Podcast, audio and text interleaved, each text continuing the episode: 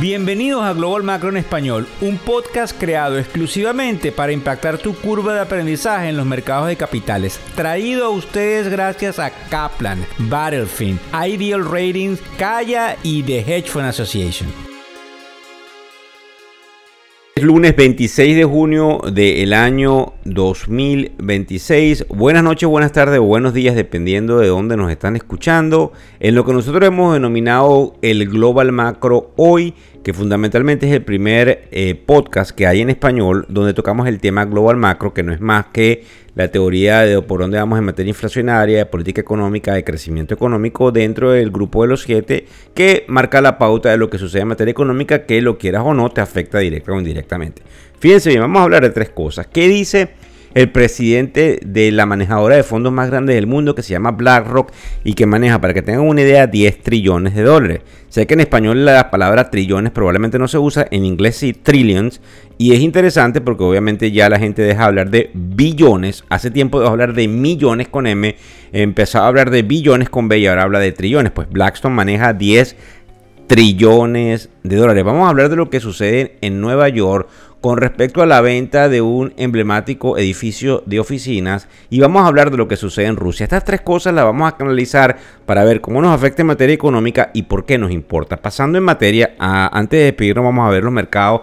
Eh, eh, son ahora las 1 y 06 de la tarde del este de los Estados Unidos. Este hombre, Larry Finn, en una conferencia que hay en la excelente ciudad de Aspen, donde hay una eh, oportunidad de esquiar enorme, donde esquían, esquían lo que se dice por ahí ricos y famosos en Colorado, en una, digamos, conferencia que hay, donde hay mucha gente importante desde el punto de vista del mercado de capitales, habla de que no espera una recesión. Porque es importante por la cantidad de activos que él maneja y él lo dice a propósito. Esto tiene una repercusión en la manera como los manejadores de fondos pueden interpretar esas declaraciones por la información que maneja Larry Fink. Ahora bien, si ustedes recuerdan en algunos de los programas de televisión que teníamos, Tom Lee, que es el presidente eh, y fundador de la compañía Fonstrat y un amigo de la casa, hablaba, y lo dijimos en ese programa de televisión, de que él cree que el mercado pueda seguir subiendo y que el Standard Poor's 500, que es el índice más representativo del mercado, pueda llegar hasta los 4.800 puntos. Obviamente, si Tom Lee lo dice, no es tan...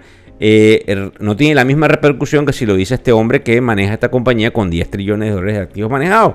Bien importante y bien interesante porque nos cambia las perspectivas. Yo no me anoto en esa película porque obviamente desde el punto de vista macroeconómico, desde el punto de vista estadístico, nosotros creemos que puede venir una recesión. Sin embargo, pues obviamente hay que prestar atención a este hombre. En segundo lugar, habla del Bitcoin. ¿Por qué nos interesa?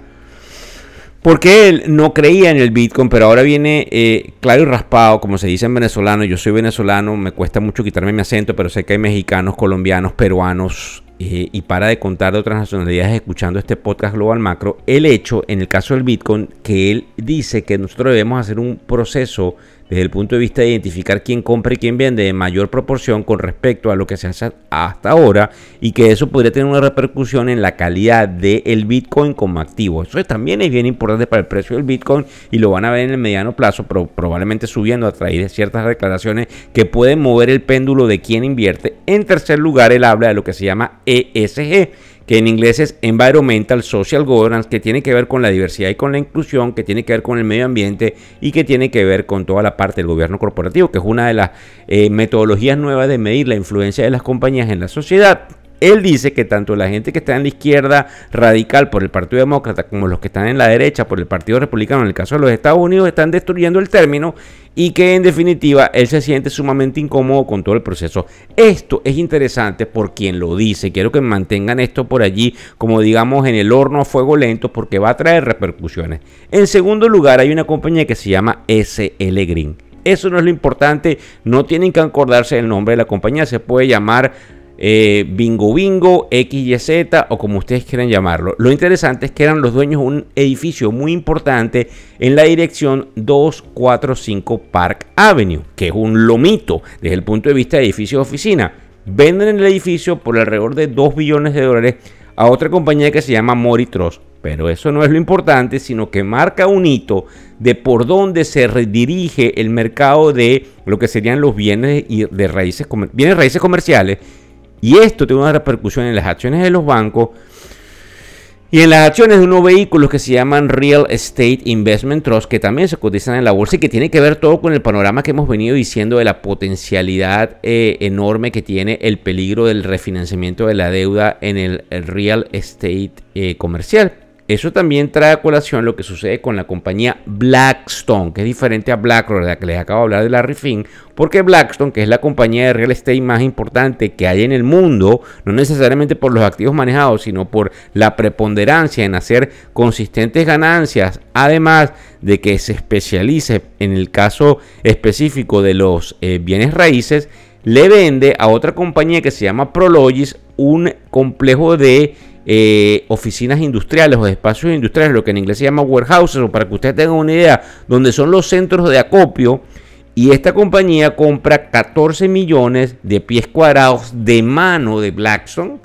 Y eso también marca un hito importante porque lo que ustedes tienen que tomar en cuenta y por qué nos afecta es que se reactiva toda esta área de negocio y eso va, y tenemos que decirlos eh, aquí sorpresivamente, aunque yo me anoto, como les digo, en la gente que cree que viene una recesión, pero eso va en, digamos, totalmente sincronizado y en concordancia con lo que dice Tom Lee de que podemos ir más para arriba en el mercado de capitales con una sorpresa de que hagamos nuevos highs o que sigamos subiendo y lo que dice también Larry Finn de que nosotros no vamos a ir a una recesión. Y entonces empieza este proceso de generar, generar acuerdos entre compradores y vendedores que en definitiva marca la posibilidad de otro ciclo de crecimiento con el cual yo estoy totalmente atónito y sorprendido. La tercera cosa que nos impresionó desde el día viernes es el hecho de lo que sucedió en Rusia. ¿Por qué? Porque este hombre de nombre Prigozhin, algo así se debe pronunciar, es un señor que era, para que ustedes tengan una idea, el jefe del brazo de los mercenarios que contratan los rusos para pelear contra los ucranianos. Se alzó.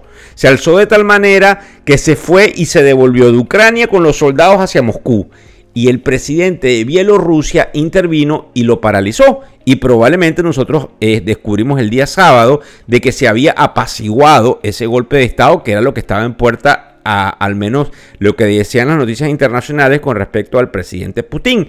¿Por qué nos importa? Porque resulta que pierde credibilidad y vigencia la posición rusa en contra de Ucrania con respecto a la guerra y porque resulta que desde el punto de vista histórico, cuando eso sucede hay una caída del gobierno. Para muestra un botón, en Venezuela hubo un golpe de Estado que, fue, que fracasó del presidente Hugo Chávez, tiempo después Chávez asumió el poder y la democracia perdió vigencia. Pues eso es lo que va a pasar en Rusia y no es descabellado pensar que pueda pasar en el corto plazo. ¿Por qué nos importa si nosotros no tenemos nada que ver con los rusos? Porque los rusos tienen armas nucleares y aquí donde viene el problema fundamental es quién las controla y qué estabilidad se le da al mundo. Importante por la relación entre China con Rusia y ese bloque en contra de lo que se llama Occidente, que son los países del grupo de los siete, liderizados por los Estados Unidos, lo que es Francia, Alemania y todo este grupo de países que están en el área de lo que se denomina, valgo, a repetirlo, el Occidente. Con respecto al mercado, vamos a ver cómo está ahorita una y 14 de la tarde hora del este de los Estados Unidos. Para que tengan una idea, los índices están prácticamente en eh, terreno mixto. ¿Por qué se llama mixto? Bueno, porque unos están subiendo y otros están bajando. Quienes llevan la peor parte son las acciones de tecnología que están cayendo 0.85%, pero el Dow Jones, que son las 30 acciones industriales más importantes de los Estados Unidos, está en verde prácticamente en una línea recta y nosotros tenemos que ver obviamente el general que es el bono a 10 años que está marcando un rendimiento a 10 años de 3.71%. En el caso de los cripto estamos en alrededor de los 30 mil dólares por unidad y nos llama muchísimo la atención el hecho de que el petróleo viene dando tumbazos y ya se ubica por debajo de los 70 dólares el barril. Importante porque entonces empiezan las compañías a desistir de la producción petrolera y eso hace indudablemente que haya entonces una, una oportunidad de poner dinero a funcionar allí, porque eh, vamos a ver si lo puedo explicar rápidamente. Cuando tú te sales desde el punto de vista de producción, dejas una ventana abierta, quienes toman la posición en donde ellos eh, creen o hacen entrever de que hay la posibilidad de una eh, vuelta hacia el alza del, del, barril de petróleo y que obviamente desde el punto de vista de riesgo versus recompensa haga sentido. Fíjense bien, les agradezco mucho por seguirnos en todas las redes sociales, por preguntarnos, por estar pendientes del programa de televisión que saldremos esta noche, donde vamos a hablar de inmigración, donde vamos a hablar de la parte de cómo afecta la inteligencia artificial a muchas de las áreas que tienen que ver con el manejo de dinero y de por qué quienes habían renunciado durante la pandemia están volviendo al trabajo. Así que nos vamos a ver por las redes sociales muy pronto y ya saben que si se inscribieron en factoreseconómicos.com esta mañana les llegó calientico los titulares que cuando ustedes prenden la televisión en inglés forman parte de la narrativa del día y por eso es interesante seguirnos en cada una de las entregas que les hacemos a todos ustedes desde la tribuna. Muchísimas gracias. El podcast Global Macro y de Factores Económicos ofrece una visión global de los mercados de valores y dicho análisis es producto de la compilación traída por diferentes fuentes de investigación de mercados institucionales. Por motivos y declaración regulatoria, este podcast no debe ser interpretado como una recomendación precisa en inversiones, bien sea en productos y o vehículos financieros. Y además, sugerimos consultar con su respectivo asesor particular de inversiones o su equivalente en caso de suscitarse cualquier duda que pudiese derivarse de nuestra fuente informativa. Este podcast es narrado por Víctor Hugo Rodríguez, quien es un conocido profesor y comunicador financiero, cofundador de la plataforma educativa ilafin.com. Muchas gracias.